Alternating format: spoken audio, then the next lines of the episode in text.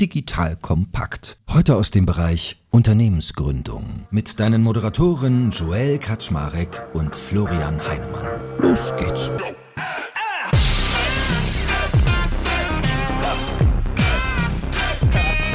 Hallo Leute, mein Name ist Joel Kaczmarek. Ich bin der Geschäftsführer von Digital Compact und du hörst heute unsere dritte Folge zum Thema vom Startup zum Unicorn und heute wird es gehen um funktionale Exzellenz. Apropos exzellent, wer darf da nicht fehlen? Der liebe Florian Heidemann von Project A und natürlich auch unser Dauergast momentan, der liebe Martin Schilling, wo alle Hörerinnen und Hörer hier nochmal aufgerufen sein, sich ein Buch zu kaufen. Ähm, dazu später mehr. Wir machen mal einen kleinen Anreißer, worum es heute geht. Also es geht heute um funktionale Exzellenz. Wir haben ja in der ersten Unicorn-Folge darüber geredet, wie setze ich mir einen attraktiven Nordstern, sprich Vision, Ambition etc. Und in der zweiten Folge, wie ich eigentlich ein AAA-Team mit Scale-Up-Haltung finde. Und das ist jetzt die dritte Folge, wo wir noch auf der Satellitenebene sind, nämlich über funktionale Exzellenz sprechen in Bereichen wie Product Management, Technologie, Marketing, B2B Sales, Service Operations und Supply Chain. Kleiner Disclaimer dazu, wir machen heute keine Tiefenbohrung. Also Fracking ist heute nicht angesagt, heute ist es eher nur so oberflächlich. Das heißt, wir haben uns vorgenommen, weil das so gut läuft mit uns dreien hier, dass wir jeden dieser Bereiche nochmal einzeln vertiefen werden. Das heißt, du darfst dich hier in unserer Business Building Reihe nochmal freuen auf sechs weitere Episoden, wo wir all das, was wir heute satellitentechnisch betrachten, nochmal richtig in die Tiefe gehend analysieren. So, aber wir wollen ja straight starten. That being said, ihr beiden, herzlich willkommen. Schön, dass ihr da seid. Moin, moin. Hi, Joel. So, Martin, fangen wir mit dir an. Guck mal, als erstes darfst du nochmal hier den kleinen, äh, ich, ich bringe mal den Namen von deinem Buch durcheinander. Deswegen sag du es einmal ganz ordentlich mit ISBN-Nummer diktiert ins Mikrofon. ja, gerne. The Builder's Guide to the Tech Galaxy ist das Buch, um was äh, fokussiert, wie man aus Startups Unicorns macht. So, das Sehr gut. Bestellt das beim Buchhändler eures Vertrauens. Ich vergesse mal das Tech. Ich sage mal nur Galaxy und nicht Tech Galaxy. Siehst du? Gut, gut, dass ich dich habe, Martin. Und äh, gut, dass du das für unsere Hörerinnen und Hörer mal alles zu Papier gebracht hast. Also es ist wirklich sehr tief, was darin passiert. Deswegen seien alle aufgerufen, das zu kaufen. Gut, Florian, funktionale Exzellenz. Unser Thema heute. Fangen wir mal mit dir an. Wie viel funktionelle Exzellenz schlummert denn so in eurem Portfolio? Häufig schon einiges, aber es ist schon, äh, muss man sagen, es gelingt nicht so vielen Firmen in verschiedenen Fachbereichen gleichzeitig ein sehr hohes Niveau zu erzeugen, muss man sagen. Und ich glaube, das ist so ein bisschen meine Kernerkenntnis in dem Bereich. Klar, es ist gut, wenn man ein guter Fundraiser ist und so weiter, ne, aber irgendwann muss ja sozusagen die reale Ebene, die Storytelling-Ebene ja irgendwie zumindest mal so halbwegs äh, einholen. Und ähm, das ist nicht so einfach, ähm, äh, zumal es eben wirklich erforderlich ist nach, also es kommt aufs Geschäftsmodell an, ne? aber du musst eben schon in drei, vier, fünf, sechs Fachbereichen gleichzeitig ein sehr hohes Niveau hinbekommen damit das alles irgendwie so halbwegs ineinander greift. Und, und was du schon sehr häufig hast, ist, dass dir das halt in ein, zwei Bereichen gelingt, dann aber in einem anderen Bereich nicht. Und das sorgt dann im Prinzip dafür, dass die gesamte Firma diese Flughöhe nicht erreicht. Und das ist schon einer der frustrierenden Elemente meiner, meines, meines jo Jobs, dass man das zwar dann so sieht, aber es ist gar nicht so einfach, das eben in der Synchronität zu erzeugen, nach meiner Erfahrung. Und wenn dir das nicht gelingt, du hast dafür nur ein gewisses Zeitfenster, weil wenn du das nicht schaffst, ich nenne es jetzt mal positive Flywheel der Kompetenzen nach oben äh, zu erzeugen, dann verliert so eine Organisation auch relativ schnell so ihr Energielevel. Und dann äh, ist es auch nicht so einfach, sich davon zu erholen. Ne? Das ist sicherlich das gleiche Phänomen, so ein bisschen, was du jetzt auch durch Corona beobachtest. Es ist ein, ein, anderer Faktor dabei natürlich. Aber auch da ist es ja nicht so einfach, dass Organisationen, wenn die einmal sozusagen sehr runtergefahren wurden, äh, dass sie es dann schaffen, wieder sozusagen in, in, in, die Gänge zu kommen. Und was ähnliches hast du eigentlich hier häufig ja im Tech-Bereich, ne, äußert sich das, wo du ganz viele Ideen hast und so weiter. Und wenn der Tech-Bereich nicht in der Lage ist, da entsprechend zu liefern, mm, dann nimmst du letztendlich bei relativ vielen anderen Bereichen äh, auch wieder sozusagen diesen, diesen Drive for Excellence raus.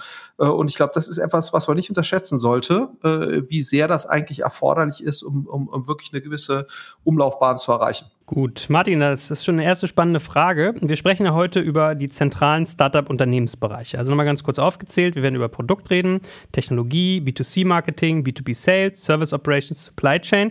Beim letzten Mal hatten wir People und Finanzen hatten wir im Podcast auch schon so oft, das wären sonst die beiden, die man auch noch nennen würde. Und das Ziel ist ja jetzt, oder worüber wir quasi reden, dass man auf dem Weg vom Startup zum Unicorn und Unicorn jetzt einfach mal als ein Beispiel für durchschlagenden Erfolg, geht jetzt gar nicht um die Milliardenbewertung, sondern einfach um fachliche Exzellenz und dass man diese ganzen Bereiche ja im Prinzip auch mit äh, erfahrenen Führungskräften aufbauen muss. So, und jetzt wäre meine erste Frage, die sich so aus dem Florian-Thema gerade ableitete. Ist es wirklich so, auch in deiner Analyse, die du fürs Buch gemacht hast, dass man in all diesen Bereichen erfolgreich sein muss? Oder gibt es so einzelne Outstanding oder so eine Outlier, wo man sagt, wenn ich das gut mache, dann zieht man die anderen eigentlich fast automatisch nach? Also, wie Florian gerade angefangen hat, das würde ich voll unterschreiben. Also, in einem Tech-Startup, den Technologie- und Produktbereich, wenn du den nicht funktional exzellent schnell aufgestellt bekommst, dann hast du das größte Problem, was du kreieren kannst. Weil dieser Bereich dafür sorgt, dass du erstmal Product Market Fit findest und den dann auch in die nächsten Wachstumsebenen hebt. Ja, also das ist sicherlich ein großer Schwerpunkt, den man legen muss. Was man dann sehr schnell sieht, ist, dass die am Anfang gerne vernachlässigten Bereiche, also gerade Supply Chain, gerade Service Operations, dann stark unter Druck kommen. Ja, also weil im, die Logik ist ja oft, du iterierst dich hin zum Product Market Fit. Das ist ja so wie einen schweren Fels den Berg raufrollen. Ja, der rollt dann wieder mal ein paar Meter runter, dann musst du wieder hochrollen. Und wenn du Product Market Fit gefunden hast, dann rennst du diesem schweren Fels auf der anderen Seite des Berges hinterher. So.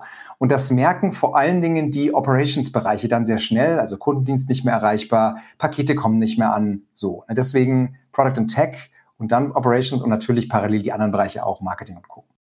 Gut. Und wie schon gesagt im Intro, also heute mal nicht die Tiefenbohrung, sondern wir gehen heute mal diese ganzen Bereiche, die ich gerade aufgezählt habe, durch und nennen quasi die Top 3 Fragen und Antworten pro Unternehmensbereich, zu denen AAA-Führungskräfte im Prinzip in so einem Interviewprozess eine Perspektive haben sollten. Fangen wir mal an. Product. Was wäre da so deine erste zentrale Frage? Also grundsätzlich, wir, ne, wir sprechen jetzt von Fragen, die man erfahrenen Führungskräften stellt, die man potenziell einstellen kann, also mögliche Spezialisten. Vielleicht nochmal eine, eine Vorbemerkung. Es geht nicht nur darum, bei dieser Funktion Exzellenz erfahrene Spezialisten von außen einzustellen. Wir wollen immer auch bestehende Generalisten, die frühen Piraten weiterentwickeln. Das ist diese Zweierschiene, die wir fahren. Also sowohl die Generalisten, die jungen Kollegen mitnehmen, als auch zusätzlich Experten von außen holen. So, wir, wir diskutieren jetzt also hier eher Fragen, die man stellt Experten, die man einstellt. Und die erste Frage, die ich stellen würde, jemand, der im Produktmanagement, zum Beispiel Director of, of Product Management oder CPO, wäre, woran misst man den Erfolg des Produktmanagements? So, das wäre die erste Frage. So, und was ist jetzt da eine gute Antwort? Dann würden die meisten sagen, das kommt natürlich darauf an, auf Strategie und auf Phase. Aber aus der Erfahrung gibt es fünf große Bereiche, aus denen ein Produktmanagement Schlüsselergebnisse ziehen kann. Erstens Kundenakquise und Aktivierung. Ja, sowas wie monatlich aktive Nutzer ist da so ein typisches Thema. Zweitens Kundenbindung. Ja, also Prozent wiederkehrende Kunden auf Basis von Kohorten, NPS wäre da ein typisches Thema. Monetarisierung natürlich, also Upselling ja, oder Umsatz pro Kunde.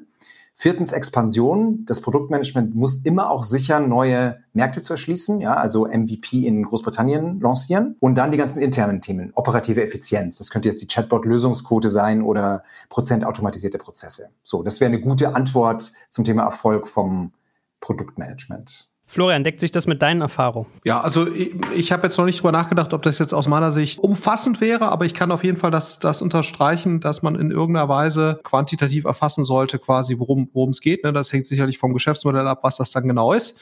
Aber ich glaube sozusagen den, den, den Fortschritt äh, zu messen in Form von ja, irgendeiner Art von, von hart äh, messbarer KPI. Da geht es eben nicht um das, das konkrete Ziel, ne, ist jetzt drei Prozent Conversion gut oder schlecht, das ist da äh, nicht so, sondern es geht im Prinzip darum, gibt es eine systematische Verbesserung und Aktivitäten, die zu einer systematischen Verbesserung dieser drei Prozent führen. Ne? Weil häufig äh, werde ich auch häufig gefragt, was ist eine gute Conversion Rate im E-Commerce? Ne? Das, kann, das kann man so nicht sagen. Äh, äh, das kann man eigentlich nur sagen, wenn man weiß, was ist genau das Produkt, was verkauft wird, was ist genau die Bestandskundenquote, Neukundenquote, was ist genau das Marketingmix. Und wenn das alles gleich ist, dann könnte man da wieder Aussage treffen, was jetzt besser ist oder schlechter. Aber äh, es geht eigentlich immer um eine, um eine regelmäßige Erfassung dessen und, und eben eine, eine sozusagen die in der Lage Lage zu sein, ein Instrumentarium zu haben, was einem sagt, wird man besser oder schlechter gemäß dieser Ziele. Ähm, und insofern, nee, kann ich das, kann ich das 100%ig unterschreiben, weil man will ja im Prinzip zu einem Zustand kommen, wo im Prinzip das Produktmanagement-Team selbst, vielleicht mit Hilfe von äh, Datenkollegen, die, die sozusagen die Erfassung dieser KPIs übernehmen, sich selbst die Frage beantworten können, waren wir jetzt eigentlich in der vergangenen Periode, ob das jetzt gestern, letzte Woche oder letzter Monat war, waren wir da eigentlich gut oder schlecht? Ne? So, das ist eigentlich, oder, oder haben wir da Fortschritte gemacht oder nicht? Äh, und ich glaube, das ist sozusagen aus meiner Sicht die, oder aus meiner Erfahrung die best, beste Form der, der auch sozusagen impliziten Aussteuerung von Mitarbeitern, wenn die sich selbst diese Frage beantworten können oder mit Hil Zuhilfenahme von sozusagen BI-Kollegen, die vielleicht dafür sorgen, dass die Zahlen in sich konsistent sind ähm, und das eben nicht durch das Top-Management irgendwie großartig noch erklärt werden muss oder analysiert werden muss, sondern ähm, äh, meine Erfahrung ist eigentlich wirklich die, wenn man die einzelnen Fachbereiche in die Lage versetzt, sich selbst diese Frage zu beantworten, dann entfaltest du eine sehr hohe Entscheidungsfrequenz innerhalb dieser Teams und damit äh, trägst du auch dazu bei, dass die ein hohes Energielevel entwickeln. Und, und äh, das Tolle daran ist natürlich auch, du hast halt, ne, äh, du hast eben nicht so dieses Meeting-Performance-Phänomen. Ne? Also was meine ich damit? Sitzen fünf Produktmanager im Kreis und jeder erzählt sich seine Ideen und dann hast du sozusagen, äh, wer jetzt am lautesten schreit oder am schönsten erzählen kann, der hat jetzt irgendwie so den größten Redeanteil, sondern ähm, wenn du das so machst, wie der Martin das ja gerade beschrieben hat, dann hast du halt den riesen Vorteil, du hast halt eine objektivierbare äh, Performance. Und, und aus meiner Erfahrung löst das enorm viel Energie äh, aus, wenn man das in der Lage ist, das so zu steuern. Genau, vielleicht eine kurze Ergänzung von Florian. Ein guter Produktmanager, eine Führungskraft würde da immer ergänzen, wir wollen im Produktmanagement nicht nur uns an Features messen lassen, also der Lancierung von Features, sondern eben an den Ergebnissen, die wir mit den Features erreichen. Also das ist ein zentraler Punkt. Einige Produktorganisationen werden als Feature-Fabriken gesteuert, ja, ein Feature nach dem anderen. Das ist nicht gute Praxis, sondern eher zu sagen, hey, wir überlegen uns gemeinsam mit den internen Stakeholdern, also mit Marketing, Operations und so weiter, was ist denn unsere gemeinsame Währung für Erfolg und steuern darauf hin. Ja, also zum Beispiel diesen Operations denke, da denkst du dann mit, machst du mit Produktmanagement aus, die Kosten pro Kontakt oder die Chat-Lösungsquote willst du runterbringen. Du machst nicht im Detail aus, welche Sprache du einführst, wie technisch der Chatbot weiterentwickelt wird, sondern es geht um die gemeinsame Währung des Erfolgs. Gut. Zweite Frage. Martin, aus deiner Recherche und Erfahrung heraus wie sollte so eine Produktorganisation intern organisiert sein, damit sie ähm, effizient eigentlich bei all dem ist, was ihr gerade beschrieben habt, also Features und Kundennutzen zu liefern? Also die Frage nach, den, nach der Organisation ist in den Scale-up-Phasen wichtig. Ne? Also jetzt davon ausgehen, dass du schnell wächst, musst du im Prinzip fast quartalsmäßig oder zumindest jedes halbe Jahr die Organisation nochmal neu aufbauen oder zumindest weiterentwickeln. Ne? Deswegen muss ein guter Führungskraft, eine gute Führungskraft im Produktmanagement schon dir in der Lage sein zu erklären, grob, wie man so eine Produktmanagement aufbaut. Da gibt es zwei große Prinzipien. Erstens, Produktmanagementorganisationen werden in der Regel immer mit Technologie zusammen gedacht und bauen damit produkt- und technologieübergreifende autonome Teams. Das heißt, du hast dann sieben bis acht personenstarke Teams, in der Regel geführt von einem Produktmanager, vier bis fünf Softwareentwickler, einem Designer und noch vielleicht einem User Researcher. Und diese Teams arbeiten als autonome Einheit. Das ist das erste Prinzip. Eine autonome Einheiten von Produkt- und Tech-Teams aufbauen. So, das zweite Prinzip ist, diese dann so zu organisieren, dass die technisch unabhängig voneinander am Code arbeiten können. Also das ist das zentrale Organisationskriterium in der Scale-up-Phase.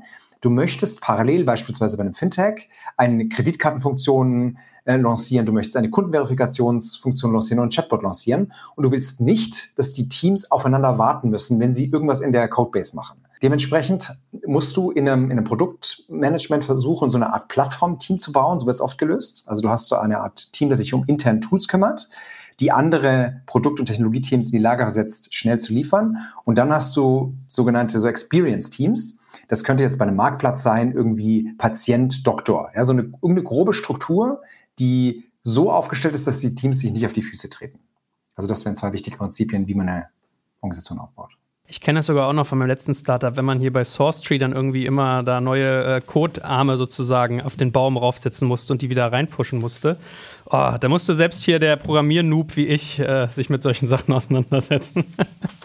also ich verstehe sehr gut, was du meinst. Weil es genauso ist, wenn du dann, wird teilweise zwei Standorte, dann haben die einen in der Nacht gearbeitet, die anderen am Tag und du möchtest gerne deine Pace halten. Es muss trotzdem irgendwie technisch zusammengebaut sein. Also äh, total nachvollziehbar. Und ich bin auch mal gleich gespannt, wenn wir über Technologie reden, was da für andere Punkte nochmal kommen, weil Product und Technology ist ja sehr, sehr eng eigentlich zusammen. Und ähm, jetzt wäre der letzte Punkt vielleicht noch, die letzte Frage zum Thema Product Management. Du hast ja gerade diesen, diesen Feature-Fabrik-Gedanken geäußert. Das heißt, dass man eigentlich nicht nur hingeht und Feature nach Feature produziert, sondern eigentlich auch wirklich verlässlich Werte für Kunden schafft. bei dem Fokus, den wir uns gegeben haben, also zu sagen, was sind so die Top drei Fragen, Antworten, was würdest, wie würdest du das beantworten, wenn du AAA-Kandidat wärst im Bereich äh, Product? Da wäre eine Kernantwort, wir wollen als Produktmanagement Kundenwerte schaffen, nicht im Kern nur Features liefern. Ja, also das heißt, was, also Kundenwerte sind diese sogenannten Outcomes. Was ist Outcome im Vergleich zu Output? Ja, also Output ist der Kindersitz im Auto, Outcome ist die Sicherheit des Kindes. Ja, also du willst im Prinzip sicherstellen, dass du bei Unfällen eben, dass das Kind nicht verletzt wird. Du willst jetzt nicht im Detail dem Produktteam vorgeben, wie sie den Kindersitz bauen. Das ist die Logik. Und vor allen Dingen das dann abstimmen mit den internen Stakeholdern. Amazon hatte einen sehr guten Prozess. Die machen so einen internen Presseerklärungsprozess. Das heißt, jedes Produkt- und Technologieteam zusammen mit ihren Stakeholdern schreibt eine Presseerklärung, als ob das Produkt erfolgreich in der Zukunft lanciert wurde. Ja, also sowas wie Amazon lanciert, hat erfolgreich irgendwie ein, ein IP-Tool für SMEs lanciert und macht viele SMEs erfolgreich und, und beschreibt das Szenario in der Zukunft. Das hat den großen Vorteil, dass du in der Presseerklärung dich auf die Kundenwerte konzentrierst und nicht im Klein-Klein des Feature-Designs verlierst. Ja, kenne ich sogar auch, dass man das äh, bei Amazon machen muss. Florian, jetzt ist natürlich Martin sehr spezifisch unterwegs, auch mit den Rechercheergebnissen seines Buches. Aber wenn du nochmal abschließend einen Blick auf Product wirfst, was er auch gerade beschrieben hat, wie man quasi wirklich effizient äh, Technologie, Product zusammenbaut, wie man den Gedanken wirklich hegt, dass man nicht nur irgendwie Featureitis hat, sondern auch wirklich echten Kundennutzen schafft. Hast du noch was beizusteuern? Hast du irgendwie da auch eigene Praxiserfahrungen, die sich mit dem decken oder vielleicht auch gerade mal nicht? Ja, ich glaube, was man halt schaffen muss, und das ist, ähm, ich, ich unterscheide da immer so ein bisschen zwischen ähm, äh, wirklichen Produktmanagern, die genau das leisten, was Martin beschrieben hat, und technischen Projektmanagern, ne, die im Prinzip äh, einfach nur eine Aussteuerung von Entwicklern vornehmen anhand von einzelnen Features oder einzelnen Tickets, die dann irgendwie umgesetzt werden.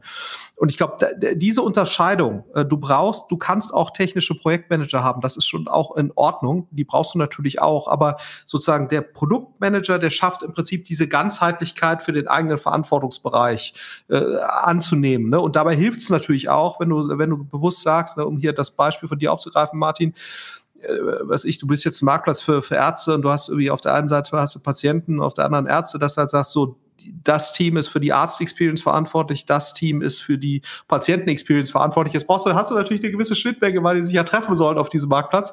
Aber dass du eben, äh, dass du eben bewusst Produktmanager verantwortlich machst für, für in sich halbwegs konsistente äh, äh Gesamtbereiche. Das kann ich, äh, äh, ich glaube, sonst schaffst du das eben nicht, weil die Leute eben sonst in diesem, ich bin eigentlich ein technischer Projektmanager. Ähm, und, und das Charmante ist natürlich, diese Verantwortlichkeit beschränkt sich ja nicht auf den Produktmanager, ne, sondern wenn du das so schneidest, wie, wie du das gesagt hast gerade, Martin, dass du ganze Teams hast, ne, bestehend aus einem Data Analyst und ein paar Entwicklern und so weiter, die übernehmen ja dann äh, ganzheitlich äh, eben idealerweise die Verantwortung ne, und denken eben auch mit.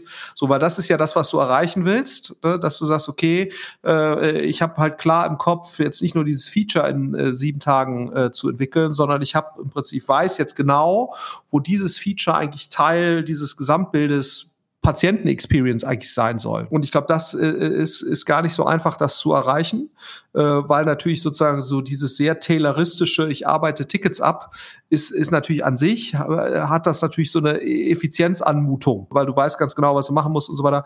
Ähm, aber ich glaube, das ist genau das, äh, was man, was man letztendlich diesen, diesen Switch, den man hinkriegen muss, der auch letztendlich für die Mitarbeiter natürlich deutlich befriedigender ist, muss man auch sagen. Ne? Weil gerade wenn es dir darum geht, eine purpose-driven Organisation zu äh, entwickeln, dann ist das natürlich sehr schwer, diesen Purpose an einzelne Mitarbeiter zu vermitteln, wenn die im Prinzip da einzelne Tickets äh, abarbeiten äh, oder, oder einzelne Features entwickeln, versus wenn du denen halt sagst, du bist dafür verantwortlich, wir wollen hier äh, das Leben der Patienten besser machen und du bist mit deinem Team verantwortlich dafür zu sorgen, dass die, diese Experience immer besser wird. Das ist natürlich viel leichter, auch dann sozusagen den Purpose der Gesamtcompany äh, in die Ziele dieses Teams zu übertragen. Also insofern 100 Prozent Haken dran. Genau. Vielleicht noch mal kurz Ergänzung, was vorhin gesagt hat der terroristische Ansatz funktioniert in Tech-Startups oft nicht, ja, also in der Regel nicht.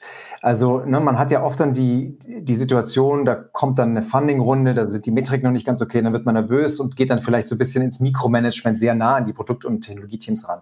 Es gibt nichts, was weniger motivierend ist. Und da zu sagen, hey, wir akzeptieren, dass im Produkt- und Technologiebereich die Komplexität in der Regel hoch ist und dass man es eben nicht ganz genau planen kann, wann was kommt. Das musste ich auch selbst erst lernen. Und wir akzeptieren auch, dass wir eher in Problemen und nicht in Lösungen denken. Das sind zwei wichtige Themen. Also wenn man gerade Produkt- und Technologiebereiche führt, zu sagen, hey, lasst uns mal genau über verstehen und überlegen, was sind die Kundenprobleme, die wir lösen wollen. Und die Teams, die autonomen Teams, die überlegen sich die Lösungen. Ja, also nicht die Lösungen vorzuschreiben, terroristisch. Das ist ein wichtiges Prinzip. Gut, zweiter Bereich, Technologie. Auch hier die Frage, lieber Martin, und dann kann Florian bestimmt nachlegen, bis der Arzt. Nee, Quatsch, Marketing ist deine. Äh, auch hier die Frage an dich, lieber Martin. An welchen Schlüsselergebnissen messen wir denn eigentlich den Erfolg in dem Bereich? Also, jetzt sprechen wir von einem beispielsweise CTO-Kandidaten, ja, Chief Technology Officer oder einem Chief Engineer, den oder die man fragen könnte: hey, ja, was sind denn die typischen Schlüsselergebnisse? Gute Antwort wäre hier, es gibt vier große Bereiche, aus denen eine Technologieorganisation Schlüsselergebnisse ziehen kann. Erstens Produktivität, ja, sowas wie die Frequenz der Deployments pro Entwickler pro Woche. Ja, also wie schnell werden Deployments oder Features einfach produziert. Zweitens Plattform-Performance und Verlässlichkeit, also sowas wie API-Response-Time oder Uptime sind so typische Themen hier. Drittens, ganz wichtig, Qualität, also wie gut ist der Code, also Anteil der Codes, der automatisch getestet wird, ist so ein typischer ein typisches Schlüsselergebnis hier. Oder Fehler mit hoher Priorität in der Produktionsumgebung. Und dann natürlich oft vernachlässigt IT-Sicherheit, ja? also Verhältnis erfolgreicher Cyberangriffe zu allen Cyberangriffen. Das wären so vier Bereiche. Gut, Florian, es ist natürlich sehr spezifisch, was Martin jetzt gesagt hat. Ich glaube, du gehst ein bisschen generalistischer ran, vermutlich, wenn du dich mit deinen Gründern über solche Themen unterhältst. Worauf guckst du denn, wenn du jemanden im Technologiebereich anguckst, ob das ein Top-Kandidat ist? Also was sind für dich so Schlüsselfaktoren, die du dir anguckst? Vielleicht jetzt nochmal hier an den, an den, an den Fragen äh, auch ein Stück weit orientiert. Ne? Ähm, ich glaube, was, was schon ein relevanter Aspekt ist, äh, wie attraktiv ist das Technologieumfeld? Wofür diese Person steht, ne? weil es natürlich äh, ähm, haben wir ja gerade gelernt, sozusagen der IT-Bereich ist, ist elementar, um alle anderen Bereiche zu enablen. Das heißt, du brauchst, äh, musst die Leute gut organisieren, aber du brauchst natürlich auch erstmal die Leute. So und ähm, und es ist natürlich schon sind unterschiedliche Technologie äh, äh, und um, Programmierumgebungen und so weiter sind natürlich unterschiedlich spannend und attraktiv, um auch Talente dafür zu bekommen. Ne? Und das wäre sicherlich aus meiner Sicht ein, ein relevanter Aspekt. Und ein weiterer Aspekt, der sicherlich zu beachten ist, ist, du hast ja sozusagen Venture Capital äh, dient ja quasi dazu, gewisse Infrastrukturen vorzufinanzieren. Ne? Das ist ja der ein der Riesenscharme von Venture Capital, dass du halt sagst, du gehst eben nicht bootstrapped vor, wo du ja quasi immer gemäß deiner aktuellen Entwicklungsphase Entscheidungen triffst bezüglich Organisation, Infrastruktur und so weiter, sondern äh, wenn, wenn du es schlau investierst, ermöglicht dir ja quasi die Aufnahme von Venture Capital quasi frontloaded äh, zu investieren. Ne? Und das wäre sicherlich ein weiterer Aspekt, den man, den man challengen würde, ist eigentlich das, was wir jetzt hier gerade an Architektur, an Infrastruktur und so weiter hinstellen. Trägt das, das weiß man nie 100 Prozent, ne, aber die Idee sollte ja sein, oder man sollte es immer kritisch hinterfragen, trägt das eigentlich auch noch in fünf Jahren? äh, was wir da haben. Ne? Und wenn wir 15, 20 Mal so groß sind, oder verhindert das zumindest nicht äh, das, was wir jetzt hier gerade haben äh, oder äh, dabei sind zu bauen, verhindert das nicht äh, quasi einen Übergang in eine Infrastruktur, Architektur und so weiter, die uns dann äh, noch eine, eine Weiterentwicklung, äh, effiziente Weiterentwicklung ermöglicht. Und das ist ja sozusagen äh, bei Corporates einer der Kernproblempunkte, ne? dass wenn du jetzt da in die Legacy-IT guckst, dass die häufig äh, wahnsinnig viel der Kapazität der, der knappen IT-Ressourcen frisst. Wie komme ich jetzt aus dieser Legacy-Infrastruktur? Wie kann ich damit die Probleme der modernen Welt irgendwie äh, lösen angehen? Das geht häufig nicht. Ne? Es ist wahnsinnig unattraktiv als Tech-Stack, äh, um das von, von gerade nochmal aufzugreifen, diesen Aspekt. Und es verlangsamt alle anderen und frisst wahnsinnig viel Energie. Also da kann man genau sozusagen das Gegenteil sehen. Aber auch bei Startups siehst du heute äh, schon bei einem zehn Jahre alten Startup oder, oder acht Jahre alten Startup, wenn die vor 18 Jahren die falsche Entscheidung äh, bezüglich ihrer Technologie äh, ihres grundsätzlichen Technologiestacks getroffen haben, dann ist das, ist das etwas, was, was massiv nachwirkt. Äh, und deswegen ist das, glaube ich, gerade, wir reden ja hier über sozusagen Unicorn-Kandidaten, die wir idealerweise hier gerne haben wollen. Da ist das, glaube ich, ein ganz relevanter Aspekt ähm, noch, den man zusätzlich beachten sollte. Ja, ich glaube, die Top-Leute machen das wirklich. Ich erinnere mich, meine Mitgründer damals, als wir hier so eine Online-Meeting-Lösung gebaut haben, wir konnten schon 1500 Leute parallel in einem Online-Meeting haben, ohne irgendwen überhaupt nur das Ding verkauft zu haben. Ne? Also das ist so technischer Hunger, den man bei den guten Leuten hat. Martin, weil wir uns ja die drei Fragen jeweils hier aufgeschrieben haben. Ein anderer Faktor, den man im technischen Bereich oft hört, und vielleicht kannst du ihn auch mal ganz kurz erklären, ist dieser Begriff des Technical Depths. Und da wäre natürlich so eine Frage an so eine Top-Nase, wie schaffst du das, sowas zu verhindern? Ja, genau. Also das schließt es exakt an das, an das Florian gerade gesagt hat. Also Technical Debt, technische Schulden, was heißt das? Das sind alle die technischen Entscheidungen, die man trifft, die jetzt Zeit sparen, aber später mehr Aufwand verursachen. Ja, also Beispielen, Jetzt in der frühen Startup-Phase entscheidet man sich nur einen Login zu bauen, ja, also ganz normales Passwort und Usernamen und verzichtet darauf, dass man auch seinen Google- oder Facebook-Account für das Login verwenden kann. Ja, das ist ein einfaches Beispiel für Technical Debt, das du wahrscheinlich früher oder später wieder anpacken musst. So, sehr wichtig, was man verstehen muss, jedes Tech-Startup baut bis zu einem gewissen Grad Technical Debt auf und das ist normal und okay. Warum? Weil in der frühen Phase es darum geht, schnell zu sein. Also du brauchst am Anfang oft so eine Art Monolithen. Monolith heißt einfach, du hast ein Programm, also alle Anwendungen in einem langen Programm drin. Das ist sehr schwierig zu bearbeiten und weiterzuentwickeln, aber oft ist das das Richtige am Anfang, um schnell zu sein. So, und jetzt kommt aber das, was Florian richtigerweise sagt. Wenn du den Pfad zum Unicorn gehen willst, musst du dann kontinuierlich sicherstellen, diesen technischen Schulden zu reduzieren und abzubauen. Und man macht das am besten, indem man sicherstellt, dass technische also Technical Debt Entscheidungen dokumentiert werden. Also du stellst sicher, jeder, der entwickelt und bewusst Hacks baut, diese auch ganz klar zu dokumentieren. So, und stellst auch sicher, dass der Monolith, der am Anfang entsteht, nach und nach aufgelöst wird mit sogenannten Gateways und du in eine mehr modulare Infrastruktur reinkommst. So, das ist so ein typisches Prinzip, was man da anwenden kann. Ich hatte da sehr schöne Gespräche, weiß ich noch, äh, mit dem Johannes Bonet bei uns auch im Podcast. Der hat immer so schöne Visualisierungen. Also jemand, der vielleicht jetzt eher Business-Entscheider ist, kann sich diesen technischen Teil manchmal gar nicht vorstellen. Aber es ist ja teilweise so, wenn du den Source-Code von so einem Startup, über die wir hier gerade reden, ausdrucken würdest, dann wären die gestapelten Blätter Papier so hoch wie ein 40-stöckiges Haus. Also that's what we are talking about, ne? Ein 40 Stockwerke hohes Buch quasi. Äh, von daher finde ich deinen Punkt sehr nachvollziehbar. Ähm, Florian, wie oft beobachtest du denn sowas in der, in der Startup-Praxis, diesen Faktor der technischen Schulden? Du hast es ja gerade auch gesagt, dass es oft so missionskritisch ist, äh, sich zu überlegen, was ist meine Basis und welche, welche Trade-offs gehe ich ein. Wie relevant ist denn das im Alltag? Aus meiner Sicht äh, ex extrem relevant. Ne? Also und zwar also nicht nur sozusagen im kerntechnischen Bereich, sondern du siehst es auch in vielen anderen Bereichen. Also was ich Marketing ist natürlich ein Thema, was mir sehr nahe liegt dass quasi ein Marketing-Team anfängt, äh, teilweise unabgestimmt mit den Leuten, die die technische Infrastruktur des Unternehmens oder die Dateninfrastruktur des Unternehmens sozusagen äh, eigentlich äh, beaufsichtigen, sich eine Art Zoo von äh, Marketing-Tools zuzulegen, die dann wieder irgendwelche Silo-Lösungen, äh, also eigentlich keinen keinen schlechten Job in der in, dem, in der einzelnen Aufgabe äh, zum Teil erledigen, aber dann wieder gar nicht korrespondieren mit, mit dem, was man eigentlich an Dateninfrastruktur haben will oder an technischer Infrastruktur. Ne? Also Klassiker ist, du hast irgendwas, wo du irgendwelche Kundendaten analysierst in einer Silo-Lösung, aber eigentlich willst du natürlich, dass das äh, ja in das äh, ganzheitliche Data Warehouse, äh, das kundenbezogene Data Warehouse äh, eines, eines Unternehmens einfließt, weil du ja möchtest, dass du möglichst alle Touchpoints zu einem Kunden in einem, äh, in einer in sich äh, sozusagen konsistenten Infrastruktur hast. Ne? Und, und das ist so ein Klassiker. Also es betrifft nicht nur die technische Infrastruktur wirklich im Kernbereich,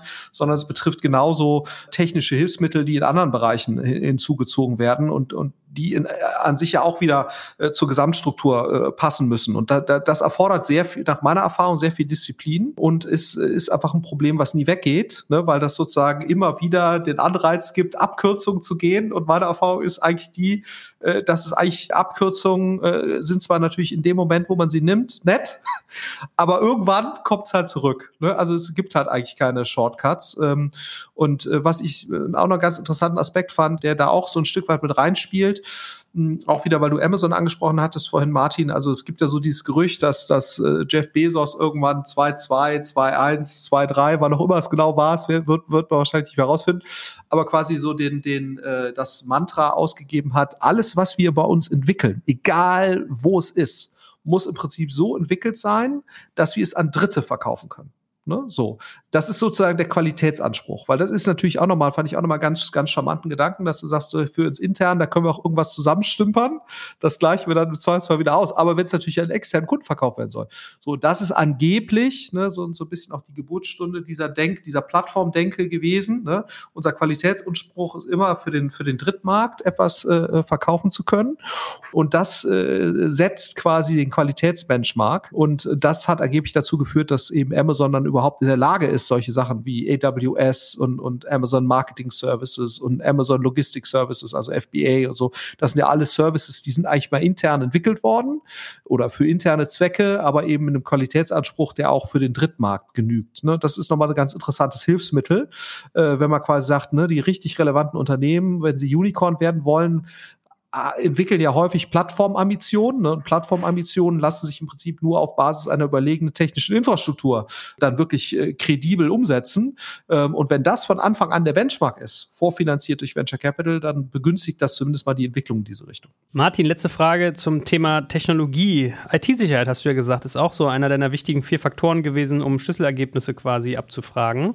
Wie stellt man sowas her? Was müsste dir da jetzt ein, ein ja, guter Kandidat sagen? Also wenn man selbst vielleicht auch nicht ganz so so viel Ahnung von IT-Sicherheit hat. Also es gibt drei große Themen, die auch ein junges Startup früh im Griff, im Griff haben sollte. Also erstens ein sogenanntes man nennt das Blue Team, blaues Team aufzubauen, das intern die Sicherheitsstandards definiert. Ja, also sowas wie Coding-Richtlinien, Zertifikationsstandards. So, das ist der erste Punkt.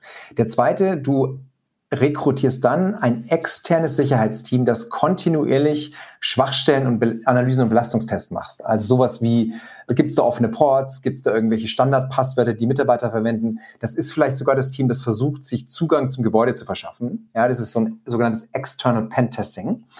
Und dann drittens trainierst du Mitarbeiter vor allen Dingen gegen Social Engineering. Ja, also schickst E-Mails, also vermeintlich gefälschte E-Mails und Passwörter abzugreifen. Wir hatten es zum Beispiel bei McKinsey so gemacht. Da haben wir in der Tat an alle Mitarbeiter von McKinsey sowas zu E-Mails geschickt, um klarzumachen, hey, jetzt hat jemand dein Passwort. Das hast du es da gerade eingegeben. So, ne? Das sind drei ganz einfache Themen, die man relativ früh im Bereich IT-Sicherheit einziehen sollte. Ich staune, was du hier so für tolle Dinge von der Front erzählst. Ist ja total lustig. Also hier wie bei so diesen Kriegsspielen, ne? Team Red, Team Blue und der eine muss angreifen, der andere muss verteidigen. Interesting, interesting. Gut, da wir heute, wie gesagt, oberflächlich bleiben, gehen wir mal weiter. Dritter Themenbereich. Jetzt bin ich mal neugierig, was Florian gleich nachlegt, wenn Martin äh, sagt, auf Frage 1 beim Thema Marketing, an welchen Schlüsselergebnissen messen wir den Erfolg des Marketingbereichs? Was antwortet ein guter Kandidat darauf? Also jetzt ist ja der Marketing-Papst, ich bin jetzt also nur Messdiener. Also was sind die großen im Bereich, wir sprechen jetzt hier vor allen Dingen von B2C-Marketing. Erstens Umsatzwachstum, ganz einfach. Ne? Also Schlüsselergebnisse, sowas wie Neu Kunden-Neuregistrierung pro Kanal, Konversionsraten pro Kanal, erstes Thema. Zweitens Umsatzbindung, ja? also sowas wie Nettoumsatzbindung, monatliche Kundenbindung, also dieses ganze Thema, du willst keinen sogenannten undichten Eimer kreieren. Dann Kosten natürlich, also gerade Kundenakquisitionskosten muss man im Griff haben. Kann vorhin vielleicht gleich nochmal kommentieren. Also durchschnittliche Kundenakquisitionskosten wäre ein wichtiges Thema. Und dann von vielen Startups mittlerweile sehr gut gemacht, Markenbekanntheit, Brand, ja, also gestützte und ungestützte Markenbekanntheit, Service. Das wären so typische vier Bereiche, wo man Schlüsselergebnisse definiert im Marketing. Jetzt bin ich einmal neugierig, Florian. Also den Leaky Bucket, den kennt man ja aus dem SaaS-Bereich. Wenn dein Churn quasi die Kundenabwanderung äh, das auffrisst, was du an Kundenwachstum einholst. Was hat Martin vergessen oder siehst du das genauso? Ich sehe, ich sehe das grundsätzlich genau. Ich glaube, also ich glaube, was für mich nochmal so eine Kernerkenntnis auch war, das hat sich sicherlich auch gewandelt. Also sehr gutes Marketing ist nicht in der Lage, schlechtes Produkt äh, irgendwie zu kompensieren. Ne? Das spielt auch in diese Leaky Bucket Thematik rein. Das heißt, ich glaube, man muss schon ähm, eben sicher sein, dass man eine, im, im Vergleich zum Wettbewerb hinreichende äh, sozusagen äh, Retention auf, auf Kundenseite hat, bevor man überhaupt anfängt, im, substanziell in, in Akquisitionsmarketing zu investieren. Ne? Also ich glaube, das ist nochmal so, eine, so ein Thema, äh, weil man natürlich bei allem dramatisch viel effizienter wird, wenn das gegeben ist. Ne? Also äh, ansonsten würde ich das, ich das genauso sehen. Ich glaube, äh, für mich ist immer so die wichtigste Metrik in dieser Kundenakquisition, äh, ist sowas wie eine Payback-Period, ne? also wie schnell bin ich in der Lage, also das, was, was du ja angesprochen hattest, äh, Martin, die Kundenakquisitionskosten, die eben in, in eine Relation zu irgendeiner Art von kumuliertem Deckungsbeitrag pro Zeiteinheit zu stellen, ob das jetzt zwölf Monate sind oder der sogenannte Lifetime Value, wo du ja versuchst dann rauszufinden, wie lang wird denn wirklich jetzt der Kunde bei mir bleiben und was für Umsätze produziert er dann. Das ist natürlich gerade in der frühen Phase, da verlässlich den Lifetime Value zu prognostizieren, ist eben nicht so einfach ohne, ohne relevante Erfahrung. Deswegen macht man häufig, nimmt man dann eben eher so, so Hilfsgrößen wie äh, vermutlich oder voraussichtliche Deckungsbeiträge über 12 oder 18 Monate und stellt die dann gegenüber den Kunden äh, Akquisitionskosten, äh, was sicherlich noch ein weiteres Thema ist, wo es dann irgendwie wichtig wird, dass man ein Verständnis äh, dafür hat, wie stark kann ich eigentlich wachsen und was hat das für äh, Implikationen auf die Steigerung meiner Marketingkosten. Ne? Also dass man sozusagen äh, ein guter Mitarbeiter würde sicherlich weggehen von einer Durchschnittsbetrachtung von Kundenakquisitionskosten pro Kanal oder so. Das ist ja häufig sehr, sehr missverständlich zu so einer Art Incremental Verständnis dessen, was da eigentlich passiert. Ne? Also was haben mich jetzt eigentlich die letzten 100 Kunden gekostet oder die letzten 1000? Um quasi rauszukommen, also wir nennen das immer De-Averaging, ne? also der, der Durchschnitt äh, deckt halt relativ viel zu. Das heißt also, ein guter Mitarbeiter würde sicherlich versuchen, rauszukommen aus so einer, so einer Durchschnittslogik hin zu, was sind eigentlich homogene Betrachtungs äh, sozusagen äh, Dimensionen? Also ist das jetzt ein Kanal oder sind das Kampagnen, äh, äh, um dann eben rauszufinden, okay, äh, wie ist eigentlich in der in der eine äh, Ebene tiefer das Verständnis von äh, Kundenakquisition oder ROI jetzt gemessen am, am Lifetime Value versus äh, Kundenakquisitionskosten? Ähm, das wäre sicherlich noch ein, ein weiteres Thema. Und wenn die Unternehmen so ein Stück weit größer werden, ähm, ist eigentlich immer wieder eine, eine sehr relevante Fragestellung. Wie schaffe ich es eigentlich, ein einheitliches Bild oder ein einheitliches Verständnis davon zu haben, was gewisse Investments in Brand bringen versus gewisse äh, Investments in Performance. Das wird dann irgendwann eine relevante Fragestellung, weil du kannst ja jeden Euro nur einmal ausgeben. Ne? So, das heißt, und du musst ja letztendlich dann irgendwann in der Lage sein, äh, die Frage zu beantworten, die nächsten 500.000 oder eine Million oder wie viel auch Euro ich immer jetzt gerne ausgeben möchte, äh, sollte ich die eigentlich eher in den Upper Funnel, also eher Branding-lastigere Sachen investieren oder sollte ich sie in äh, Lower Funnel, also Performance-lastigere Dinge investieren und da so eine Metrik oder so eine, so eine Vorstellung zu entwickeln, die ist immer per se falsch, ne, das ist auch klar, was eben nicht so einfach ist, diese Sichtweisen übereinander zu bringen, aber was du relativ häufig bei Unternehmen hast, ist so eine Parallelität von Branding und Performance-Welt, ohne dass eigentlich klar ist, wie spielen diese beiden Welten ineinander. Und die guten Unternehmen, also jetzt ein Zalando oder ein About You, äh, die schaffen es eigentlich irgendwann eine, eine Vorstellung davon zu entwickeln, äh, wie diese beiden Bereiche ineinander spielen. So, und ich glaube, es ist wichtig, dass Unternehmen irgendwann, ne, das ist nichts für sozusagen die Seed-Phase, aber irgendwann musst du sozusagen diesen Zustand erreichen, wo du ein akzeptiertes Modell innerhalb des Unternehmens hast, woran du diese Abwägungsentscheidung eigentlich triffst. Das ist natürlich nur partiell eine Marketingfrage, das ist auch äh, sehr stark eine BI-Frage oder vielleicht auch eine Geschäftsführungsfrage.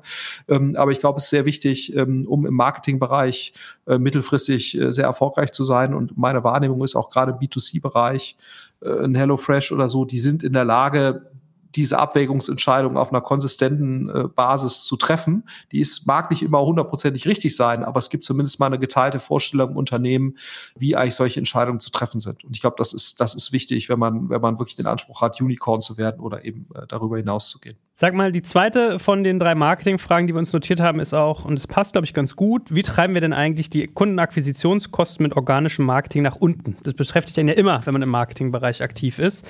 Und äh, bevor Martin mal seine Ergebnisse quasi teilt, würde mich ja mal die Fronterfahrung von dir interessieren, Florian. Also was heißt organisches Marketing? Ne? Ich glaube, da, das geht so ein bisschen zurück auf diese Ursprungs, äh, das, das allererste, was ich gesagt habe, dass du halt letztendlich eine gute Kundenexperience brauchst, ein gutes Produkt brauchst, weil das tendenziell natürlich den, den ich nenne es jetzt mal nicht bezahlten Anteil an, an Kundenakquisition nach oben treibt. Ne? Und ob das jetzt im Produkt selbst ist, ob das Content ist, den du drumherum produzierst, ob das ein sehr gutes Referral-Programm ist, was quasi aussieht, dass, dass, du aus der Kundenbasis selbst heraus relativ günstig ähm, äh, da Kunden akquirierst. Ich glaube, das ist von Fall zu Fall unterschiedlich. Ähm, aber ich glaube, ähm, was immer hilft, ist letztendlich natürlich sozusagen sozusagen eine, sehr, eine, eine komparativ zu alternativen Lösungsangeboten sehr gute Kundenexperience, die dann zu mehr Retention führt, ne, aus sich selbst heraus, dass Leute häufiger kaufen oder häufiger nutzen oder häufiger transaktionieren und natürlich sozusagen auch tendenziell da mit Dritten drüber reden. Äh, äh da, so, da, da hast du so Indikationsgrößen wie ein NPS, die da irgendwie mit reinspielen, ne? ob, ob Leute jetzt zufrieden sind.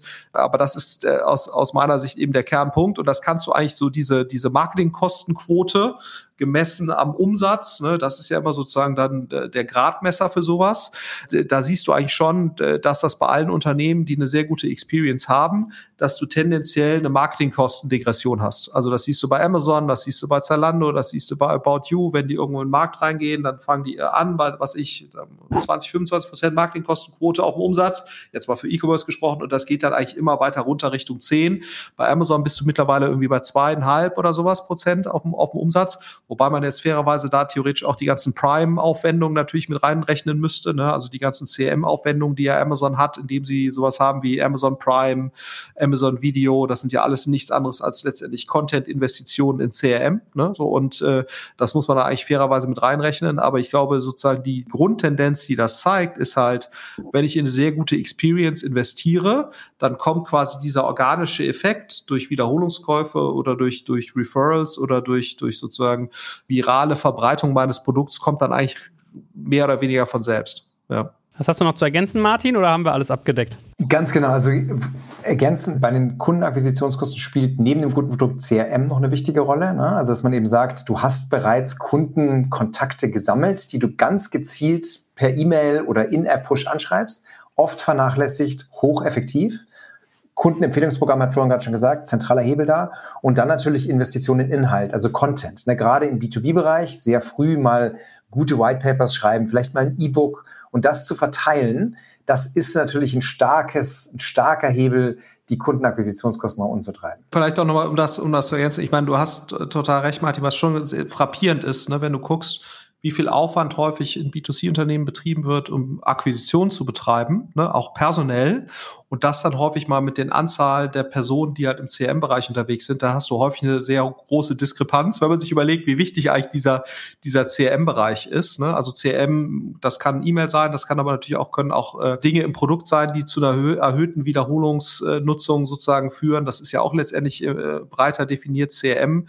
Und das ist schon häufig ein Missverhältnis, hast du hundertprozentig recht, ne? wenn du überlegst, wie wichtig eigentlich dieses Retention-Thema für alles andere ist, um auch letztendlich effizientere oder oder, oder günstigere Kundenakquisition zu ermöglichen, dass dort eigentlich in Organisationen und was Ressourceneinsatz eingeht und so weiter, dass, dass dieser Bereich eigentlich unterrepräsentiert ist im Verhältnis zu dem, wie viel Aufwand man betreibt für die Kundenakquisition. Wo du gerade den Faktor Rollen, also Menschen ansprichst auch, wie viele Leute man rekrutiert.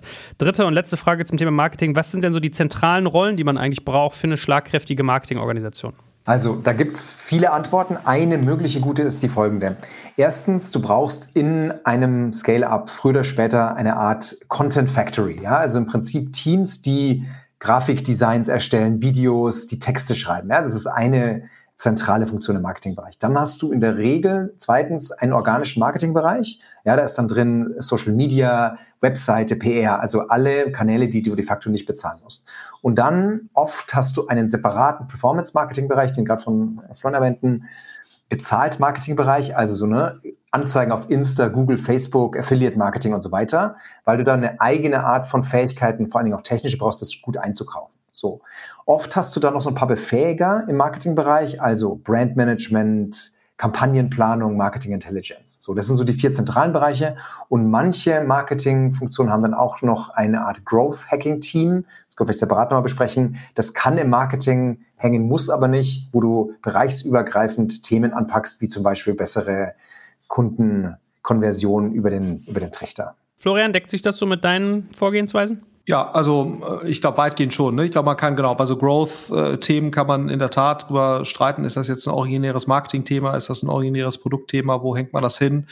Und wie äh, ist da auch die Parallelität von solchen Growth-Aktivitäten zu dem, was man sozusagen im regulären Performance-Marketing macht oder im regulären Brand-Marketing? Ist das parallel? Ist das Teil davon? Also das kann man sicherlich, gibt es unterschiedliche Möglichkeiten, das zu schneiden, aber ich finde so diese generelle Sichtweise gut, was du sagtest, du hast ja ein paar Unterstützungsfunktionen, das wäre sowas wie Design und Content, da könnt, könnte man theoretisch auch sozusagen die BI-Thematik könnte man auch so schneiden, ne, dass du quasi sagst, BI ist äh, äh, eine Art Servicefunktion für Marketing, aber das kann natürlich auch genauso Servicefunktion für alle anderen Bereiche sein. Das finde ich eigentlich eine ganz, ganz schöne Sichtweise. Was häufig hilft, ist, gerade wenn du Richtung Marketing-Automatisierung gehst, was ja schon ein großes Thema ist, dass du auch eigene Technologieressourcen ins Marketing packst. Ne, das würde ich vielleicht noch ergänzen. Das ist sicherlich nichts für, für die allererste Phase, aber wenn du natürlich irgendwie sagst, du, du hast den Anspruch, eine gewisse Größenordnung zu erreichen oder gerade wenn es auch international geht, verschiedene Märkte sollen bedient werden, dann musst du eigentlich irgendwann anfangen zu, zu automatisieren.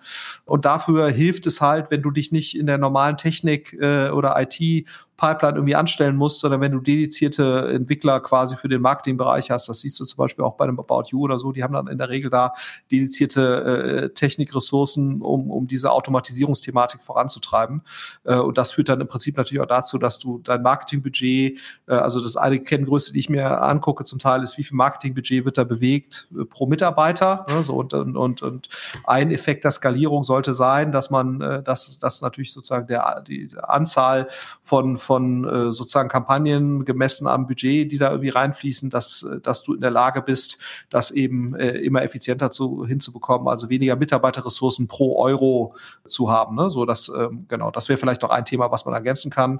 Interessante äh, Frage bei dem Ganzen ist auch immer sozusagen, wer hängt da drüber? Also was für eine Art von CMO brauche ich eigentlich für die Zukunft? Äh, das ist auch immer eine große Frage ist das jetzt sozusagen der erfahrene Proctor oder Henkelmann, wenn ich jetzt so ein Unicorn werde, ne? weil der weiß ja, wie ich Marken aufbaue oder ist das sozusagen eher eine Performance-Person?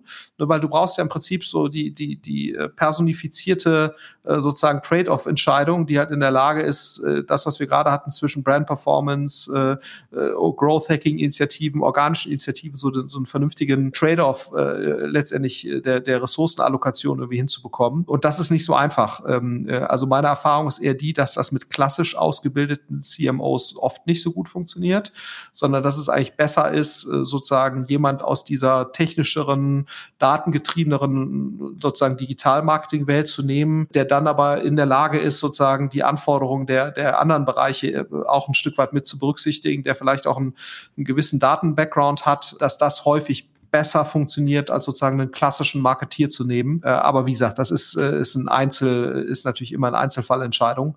Ähm, aber äh, da sollte man vielleicht darauf hinweisen, dass das eigentlich bei vielen Unicorns oder solchen, die es werden wollen, irgendwann ein Thema wird. Wer, wer ist eigentlich in der Lage, diese ganzen verschiedenen Anforderungen, die wir jetzt hier gerade äh, beschrieben haben, noch äh, halbwegs konsistent äh, äh voranzutreiben. Gut, Halbzeit. Wir hatten Product Management, Technologie und Marketing und jetzt kommen noch B2B Sales, Service Operations und Supply Chain. Und ich glaube, man merkt, wir reden immer über drei Fragen.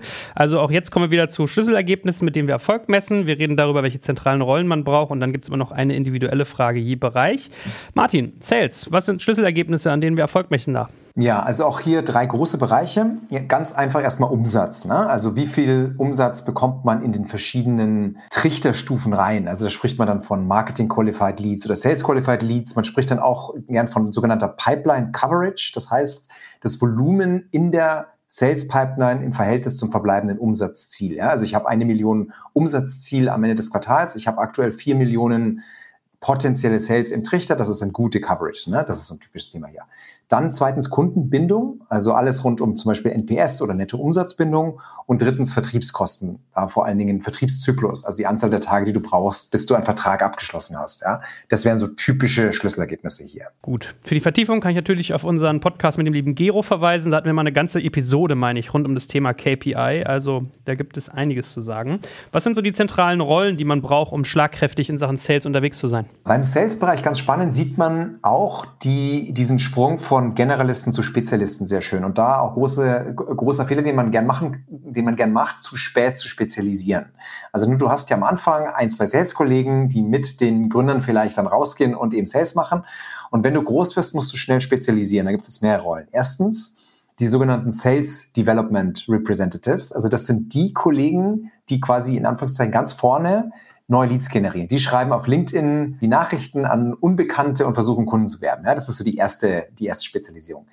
Die übergeben die Leads dann in der Regel an die sogenannten Account Manager. Die Account Manager versuchen einfach die Verträge zu schließen, die unterstützt werden vom technischen Pre-Sales. Ja, also sobald es eine technisch schwierigere Frage gibt, holst du deine Pre-Sales-Kollegen dazu. Auch da am Anfang hast du in der Regel Generalisten, dem macht es Spaß oder der macht es Spaß, sich in IT reinzuarbeiten und kann das mitbedienen. Das kannst du später in der Form nicht mehr machen, weil du sonst nicht schnell genug äh, Sales-Kollegen einstellen kannst.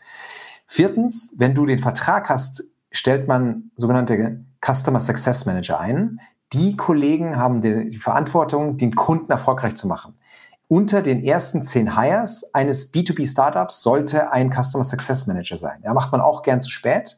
Wenn wir die sicherstellen, dass die ersten Kunden erfolgreich sind und da gute Case Studies kreieren, hast du einen unfassbar tollen Marketing- und Sales-Effekt davon. So, und dann gibt's auch hier eine Reihe von Enablers. Da hast du sowas wie Sales Operations, die kalkulieren die äh, Sales-Kommissionen, bereiten Verträge vor, Sales Intelligence etc., die sparen eben den anderen Sales-Kollegen Zeit. Ich glaube, eine Rolle, die auch noch mal ganz äh, um, umtriebig ist, ist ja der BDR, ne? der Business Development Representative. Hast du den auch drin in deiner Aufzählung gerade? Ja, der, der im Prinzip, mein Verständnis ist, das ist Sales Development oder Business Development Representative ist an, als analog. Gut, ihr merkt, ich treibe uns hier ein bisschen durch. Wir müssen ja ein bisschen auf die Zeit gucken hier. Man soll ja immer nur so eine Inlandsstunde machen oder Inlandsfluglänge.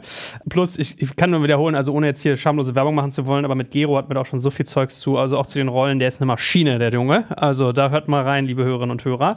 Aber letzte Frage in dem Bereich, ähm, so ein Sales-Trichter ist ja auch der Classic. Wie sollte der aussehen und wie managt man den Sales-Prozess eigentlich so richtig stringent? Ja, also äh, sehe ich genauso wie du. Joel, müssen wir vielleicht jetzt nicht im Detail wiederholen, haben, haben wir auch im Buch detailliert aufgeschrieben. Also ich glaube, der Kernpunkt ist, jedes Sales-Team sollte einen eigenen Sales-Trichter sich entwickeln, entwerfen. Da ist dann oft so eine Art äh, sowohl Outbound als auch Inbound oben drin. Dann hast du Leads, ähm, Sales, Accepted Leads, Opportunities. Dann hast du irgendwie einen Anbieter der Wahl, Vertragsverhandlungen, mündliche Zusage, Abschluss. Das sind so die typischen Stufen, die jeder so ein Stück weit selbst entwickeln will. Also das ist der erste Punkt, den ein guter Kandidat einfach mal hinmalen äh, können muss. Zweitens, Du würdest auch erwarten, eine Art Qualifizierungsrahmen aufzubauen. Also jemand, der ein Kriterienset mitbringt, wie man einen potenziellen Kunden von einem Stufen zur anderen Stufe im Trichter zu schieben. Also zum Beispiel Band ist da so ein typischer Qualifizierungsrahmen. Das steht für Budget Authority Need Timeline. So, und viele Startups passen so diese Rahmen, diese Kriteriensets dann voneinander an. Und dann das letzte Punkt, du brauchst einen Prozess, um sicherzustellen, dass die berichteten Zahlen in der Pipeline auch die, berichtet, die wichtigen sind. Also wöchentliches Treffen mit Sales-Kollegen, vielleicht monatliches Pipeline-Review-Meeting etc. Florian, jetzt habe ich uns hier so durchgetrieben durch den Sales-Bereich. Hast du noch was global Galaktisches zu ergänzen? Eigentlich nur, wie, wie, wie immer, wie auch schon vorher gesagt, äh, äh was glaube ich auch wichtig ist für den Sales-Bereich, dass du irgendeinen Datenkollegen äh, dabei hast, äh, dass im Prinzip der dafür sorgt, dass die äh, Sales-Leute, ne, also jeder der einzelnen Rollen, die wir gerade haben, dass die idealerweise jeden Tag äh, gutes äh, Zahlenmaterial haben, war das gestern gut oder war das gestern schlecht oder letzte Woche. Ähm, ich glaube, da hilft es auf jeden Fall, eine spezialisierte Person zu haben, weil erfahrungsgemäß ist eben der Funnel hier noch mal eine Ecke komplexer als im, im B2C-Bereich, ne, weil du eben unterschiedlichere Touchpoints hast. Du hast häufig solche Sachen jetzt wie fünf, sechs Kontaktpunkte in so einem Unternehmen und da jemand zu haben oder jedenfalls auch mehrere, die, die sozusagen eine konsistente Sicht äh, auf diesen Funnel äh, oder auf diesen Trichter liefern oder eben auch auf die Arbeit, äh, die in den einzelnen Bereichen gemacht wird. Äh, ich glaube, das ist nicht zu unterschätzen. Äh, und das erfordert auch wieder eine gewisse Spezialisierung. Deswegen, das würde ich nicht so mitlaufen lassen, sondern da brauchst du im Prinzip ein, zwei detaillierte oder sozusagen spezialisierte Analysten, die, die quasi diese Sachen begleiten. Das wäre vielleicht noch eine Ergänzung. Gut, vorletzter Bereich, Service Operations. Lieber Martin, an welchen Schlüsselergebnissen messen wir denn hier unseren Erfolg? Ja, also da ist der erste Punkt, den ich von einem sehr guten Kandidaten hören wollen würde, ist, wenn du nur an die Contact Center oder das Backoffice im Service Operations Bereich denkst, dann wirst du niemals einen hervorragenden Job da machen können. Ja, du musst als Servicebereich immer sicherstellen, dass die Kundenerfahrungen in die Ziele des Unternehmens, also gerade im Executive Team, mit verankert sind. Sonst bist du immer der am Ende der Kette, der das Wasser aufwischt und machst nie oben den Hahn zu. Ja? Also was sind da so typische Schlüsselergebnisse? Erstens, anschließend, was ich gerade gesagt habe, die Kontaktquote. Also alles, was mit Kontakten pro Kunde zu tun hat. Klassische Banken, also lang im Markt stehende Banken, haben so eine Kontaktquote von eins, also pro Kunde kontaktieren die die Bank einmal im Jahr. Fintechs haben das oft zwei bis drei. Ja? Also so ein Maß, wie viele Kontakte man kreiert. In der Regel sind viele Kontakte nicht gut, weil viele Kontakte auf Probleme hinweisen. So, zweiter Bereich, Live-Service-Erfahrung. Also das ist so der Klassiker, den jeder drauf hat durchschnittliche Wartezeit im, in den Kontaktcenter-Schleifen, ja. Erstlösungsquote, ja, die sogenannte First Contact Resolution, wie oft man durchschnittlich den Kundenservice kontaktieren musst, bis was gelöst ist, ein Anliegen. Und dann sowas wie CSAT oder NPS. Und letzter Bereich ist Cost to Serve, einfach die Kosten. Ne? Also Servicekosten pro Kunde. Wie viel Euro pro Kunde gibst du aus, um deinen Service am Laufen zu halten? Florian, da sind wir jetzt natürlich in Martins Heimdisziplin. Als COO hat er für N26 da natürlich hier richtig reingeknallt. Trotzdem auch mal deine Erfahrung. Kannst du noch was dazu werfen, was, was du so an Schlüsselergebnissen immer betrachtest? Ist ja wahrscheinlich jetzt nicht dein Kernbereich, aber vielleicht hast du ja trotzdem noch was auf der Schippe. Nee, ich glaube auch, auch hier wieder sozusagen die, die Erkenntnis, äh, es macht Sinn, sozusagen Produkt und IT-Personen auch hier mit einzubeziehen, ne? also bei der Optimierung dessen und ab einer gewissen Größenordnung auch sicherlich dedizierte Leute. Ich glaube sozusagen diese, diese Sichtweise, dass auch die Serviceorganisationen letztendlich oder die Produkte oder Tools, auf denen die arbeiten, wie ein Endkundenprodukt äh, letztendlich zu managen, ab einem gewissen Stand, äh, ab, ab einem gewissen Unternehmensstadium, das, das zahlt sich halt aus, weil das äh, einhundertprozentig natürlich auf die, auf die Dinge, die, die Martin gerade da zurecht äh, angesprochen hat, einzahlen kann. Ne? Ähm, und, und ich glaube, da frühzeitig dran zu denken, welche Personen beziehe ich da ein, wie organisiere ich das, sind die Teil der Gesamt-IT-Organisation. Das macht sicherlich Sinn, äh, da ab einer gewissen Größenordnung äh, äh, drauf zu achten. Martin, als jemand, der sowas schon gebaut hat, was für zentrale Rollen hast du denn da gehabt, um eine schlagkräftige Serviceorganisation hinzustellen? Also, was die guten Kandidaten wissen, gerade in einem Scale-up, ist, dass du in der Regel eine hybride Organisation bauen musst. Hybrid heißt ja ganz einfach, du baust ein internes Kontaktcenter auf und ergänzt das durch externe. Warum ist das so? Also gerade wenn du Product Market Fit erreicht hast, dann wirst du es niemals der Regel nicht schaffen, so schnell so viel Kapazität aufzubauen, wie du brauchst. So, das, deswegen brauchst du die externen Partner. Das heißt also, so würdest du die Organisation bauen. Du hast eine interne ein internes Contact Center, was du managst. Du hast zweitens ein Team, man nennt das Vendor Management, die die externen managen. Ja, das ist die, die zweite große Rolle. Dann hast du oft vernachlässigt in den Startups früh eine Personaleinsatzplanung. Also die, die die ganzen Schichten festlegen und die Kanäle besetzen. Sehr wichtig, um effizient zu sein. Dann drittens Backoffice, also alles, was du, was du brauchst, um komplizierte Kundenanfragen, wie zum Beispiel Rückbuchungen bei einem Fintech abzuarbeiten. Und dann auch hier eine Reihe von Befähiger. Ne? Also sowas wie Operational Intelligence, Operational Excellence wären so Themen, Qualitätssicherung. Du hast vielleicht auch noch ein sogenanntes Readiness-Team, wenn du in verschiedene Märkte gehst, das dich vorbereitet, dass du mit den Operations eben auch bereit bist für neue Märkte. Gut, und jetzt bin ich natürlich ganz neugierig auf die letzte und wahrscheinlich zentralste Frage in dem Bereich. Wie treibt man denn unnötige Kundenkontakte nach unten? Was sagt ihr da ein Top-Kandidat oder eine Kandidatin? Ja, also erstmal würde der Top-Kandidat oder Kandidatin sagen, unnötige Kundenkontakte sind transaktionale Kontakte. Ja, also Möchtest du deine Bank anrufen, um einen Kontoauszug runterzuladen? Ja? Möchtest du mit Amazon telefonieren für eine Lieferung? Nee, natürlich nicht. Das sind transaktionale Kontakte, die unnötig sind. So. Und wie kann man die reduzieren? Jetzt kommen wir wieder zu dem, was Florian gesagt hat. Je besser das Produkt, desto auch geringer sind diese Kontakte. Das ist sicherlich mal ein Hebel. Und dann hast du eine ganze Reihe von Automatisierungsmöglichkeiten. Also diesen In-App-Services aufzubauen. Also bei einem Fintech wären das, du musst halt nicht das Fintech kontaktieren, um eine Rückbuchung bei der Karte zu veranlassen, sondern kannst einfach mit einem Klick das in der App machen. Chatbot ist ein anderes oder Voicebot ist ein anderes großes Thema. Oder dann die, die Basis, äh, oft auch vernachlässigt, die FAQs auf der Webseite oder die sogenannten Sprachdialogsysteme, wenn du anrufst. Ja, das sind so typische Themen, die man hier sieht. Ganz wichtig, was Florian vorhin gesagt hat, ist hundertprozentig richtig. Zwei Drittel des Impacts im Service Operation Bereich kommt durch Technologie. Also ne, du brauchst Produkt und Technologie, um diese ganzen Automatisierungen hinzubekommen. Gut, das werden wir nochmal vertiefen in einer eigenen Folge. Da bin ich echt mal neugierig drauf, auch ein paar War Stories von dir zu hören. Und der letzte Punkt ist ja jetzt Supply Chain, also Lieferkette. Auch hier wieder die Frage, lieber Martin, was sagt dir jemand äh, in Sachen Schlüsselergebnissen, was es dort gilt zu erreichen, um erfolgreich in diesem Segment zu sein? Ja, drei große Themen auch hier. Erstens, Kundenerfahrung der Lieferung, ja, das ist sogenannte Delivery Experience. Da gibt es typische Themen wie OTIF, ja, on time in full. Also wenn du 100% OTIF hast, dann lieferst du 100% deiner Waren pünktlich und vollständig. Ein wichtiger, sehr wichtiger KPI hier. Oder die ausverkauften Waren, Prozent ausverkaufter Waren. Das sind typische Themen bei Liefererfahrung. Zweitens, Cash-Effizienz, kann ja Florian aus E-Commerce gleich nochmal kommentieren. Lagerumschlag ist da besonders wichtig. Also die Anzahl der Tage, die du brauchst, um das Lager komplett umzuschlagen, typisches Thema. Oder Geldumschlag, ja, der sogenannte Cash Conversion Cycle.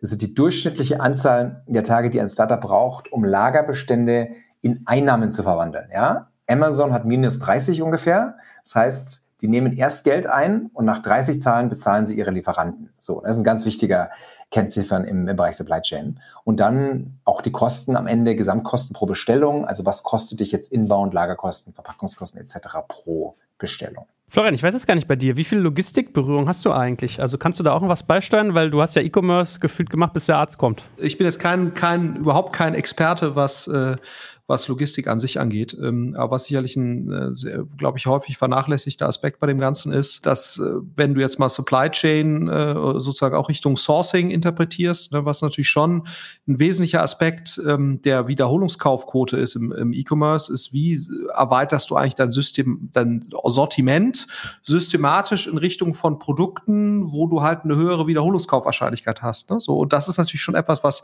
was Sourcing ganz entscheidend mit vorantreiben kann, ne? indem sie neue Trends identifizieren, die eventuell kommen werden und, und dann dafür sorgen, dass die vor anderen äh, schon da sein werden. Ähm, äh, aber sicherlich auch eben, indem äh, gezielt Sortimentserweiterungen im Bestandssortiment vorangetrieben werden, wo man halt weiß, okay, das treibt die Wiederholungskaufwahrscheinlichkeit. Und das ist äh, sicherlich ne, äh, neben den Aspekten, wenn wir jetzt äh, gerade nochmal die, die, die Überschneidung zu dem haben, was wir vorhin mit, mit Retention und CRM und so weiter hatten, ein ganz, ganz wesentlicher Aspekt bei dem Ganzen ist natürlich auch, dass man die richtigen Produkte für den richtigen Preis in der richtigen Qualität irgendwo anbietet. Und die Verantwortung liegt ja, liegt ja hier. Ne? So, äh, was man da sicherlich mit einbeziehen könnte, theoretisch, das ist jetzt streng genommen wahrscheinlich auch im Marketing, ist, ist der ganze Bereich Pricing. Ne? Also wie price ich auch Dinge? Kann man sich jetzt streiten, ist das jetzt hier oder ist das im Bereich, ist das im Bereich Marketing? Ist ja auch Teil der 4P, äh, wie man, wie man lernt in der ersten, in der, in der BWL-Marketing-Vorlesung, die man so hat, dass das Teil des Marketings ist, aber es spielt natürlich auch hier mit rein, äh, weil du kannst natürlich nur Produkte zum vernünftigen Preis anbieten oder kompetitiven Preis, wenn du hier äh, gut aufgestellt bist. Martin, was sind denn die zentralen Rollen, die wir für diese, diesen Bereich brauchen? Kenne ich mich gar nicht so aus, bin ich auch mal echt neugierig. Ja, ich mich auch nicht, bevor wir das Buch geschrieben haben. Danach äh, haben wir es grob verstanden. Also der erste Bereich, in der Tat, was Florian gerade erwähnt hat, ist Beschaffung. Ne? Also Sourcing. Das ist, das ist das erste Team, was du aufbauen musst. Also, sonst kannst du nichts verkaufen. Ja, da ist dann in der Regel sind die organisiert nach Kategorien, also na, Kleidung, Elektronik etc. Und du hast in der Regel Qualitätskontrolle. Das ist so der erste Bereich Beschaffung, den du da in den Griff bekommen musst. Zweiter Bereich Transportlogistik. Da gibt's Inbound und Outbound Logistik. Ja, Inbound heißt im Prinzip, die Waren, jetzt du kaufst was in China, die müssen ja in dein Lager nach Deutschland beispielsweise so. Da brauchst du dann sogenannte 3PL Freight Forward Firmen, die einfach per Schiff oder Flugzeug oder, oder Bahn dir die Waren herbringen. So. Outbound Logistik brauchst du auch. Das sind die, die von deinem Warenhaus die Waren an die Kunden liefern. Also das ist also der Bereich, der die ganze Transportlogistik global für dich koordiniert. So. Dritter Bereich, Auslieferung und Lagermanagement. Das machen einige Startups selbst, das machen viele am Anfang nicht selbst, auch nachvollziehbar. Also die ganze Lagerlogik, Lager A, Lager B, Retourenmanagement etc. Das kann man zum Beispiel in Amazon outsourcen. Und auch hier wieder eine Reihe von Befähiger, also Geschäftsanalytik, operative Exzellenz ist ja sehr wichtig und dann so ein bisschen, was Florian auch angesprochen hat, Warengruppen und Bestandsmanagement passt, passt da so ein bisschen rein, die, die zusammen mit der Beschaffung entscheiden, was sie bestellen. Gut. Unsere allerletzte Frage. Was würdest du von einem Top-Kandidaten, einer Top-Kandidatin erwarten, was sie dir sagt, wenn du im Bereich Supply Chain die Frage stellst, wie wir eigentlich als Unternehmen skalierbare Lieferantenverträge aushandeln können? So, da ist es wichtig, jemanden zu haben und einzustellen, der das schon mal gemacht hat. Also du brauchst hier Leute, die die Vertragsthemen, die man verhandeln muss, versteht und schon mal verhandelt hat. Ja, also jetzt ist ja nur ein Beispiel. Jetzt für die Transportlogistik sind Themen wichtig wie Kosten der Lieferung oder Service-Level der Zustellung. Ja, also wie viel Prozent garantiert dein Lieferant dir beim nächsten Tag oder im übernächsten Tag zuzustellen? Dann hast du so Themen wie Annahmeschluss des Zustellungshubs oder die Prognosegenauigkeit, also bis wann du dich festlegen musst mit deiner Prognose, wie viele Wochen im Voraus, Zuschläge oder welches Zustellungslager, das wären so weitere Themen. Also das Prinzip ist, man sollte sich da mal sehr genau erklären lassen, wie so Verträge aussehen, was so die typischen fünf bis sieben Top-Themen sind und der Kandidat oder die Kandidatin sollte davon spontan Ahnung haben. Gut, ihr Lieben, ich glaube, man hat gemerkt, äh, wir sind hier wirklich durch Disziplin durchgejagt. Also, wie wir es angekündigt hatten, nicht der Tiefbohrergang, sondern erstmal die wichtigsten drei Fragen pro Bereich und werden das jetzt alles noch vertiefen. Da freue ich mich schon sehr drauf, ihr Lieben. Und äh, bin mal neugierig, wie gesagt, was da für War Stories noch so zum Vorschein kommen. Und für den Moment schon mal ganz, ganz lieben Dank. Sehr gerne, hat Spaß gemacht. Dankeschön, danke, Florian. Danke fürs Zuhören beim Digital Kompakt. Podcast. Du merkst, hier ziehst du massig Wissen für dich und dein Unternehmen heraus. Wenn du mit uns noch erfolgreicher werden möchtest, abonniere uns auf den gängigen Podcast-Plattformen. Und hey, je größer wir werden, desto mehr Menschen können wir helfen. Also erzähl doch auch deinen Kolleginnen und Kollegen von uns. Bis zum nächsten Mal.